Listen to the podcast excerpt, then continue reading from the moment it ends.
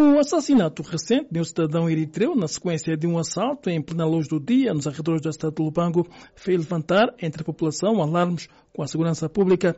Para muitos cidadãos, o homicídio que resultou ainda no roubo de 36 milhões de kwanzas traduz bem a necessidade de se apertar mais nas medidas de segurança pública com a presença de mais polícias nas ruas.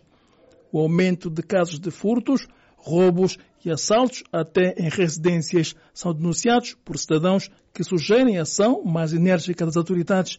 A cidadã Eva Domingos diz que mete medo de fazer compras nos chamados armazéns de venda alimentar a grosso.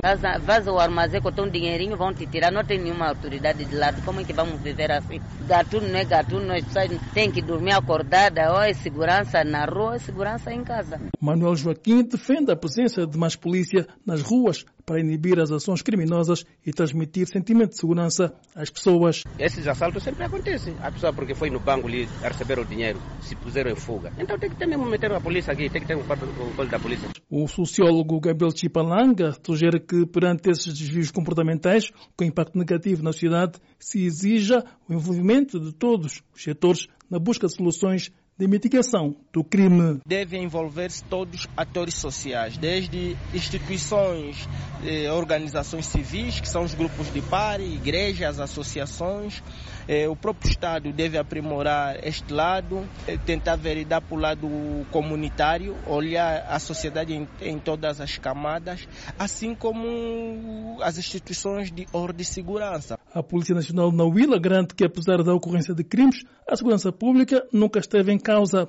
O comandante da corporação, comissário Divaldo Martins, diz que o crime de homicídio não pode servir de referência para dizer que há insegurança nas comunidades. Com todo o respeito pela vida que se perdeu, mas os crimes são fenômenos que infelizmente, eh, persistem nas nossas sociedades.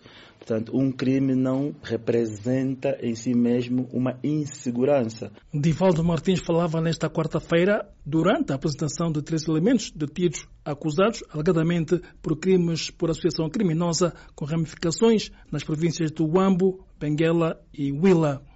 A Voz da América, Lubango, Teodoro Albano.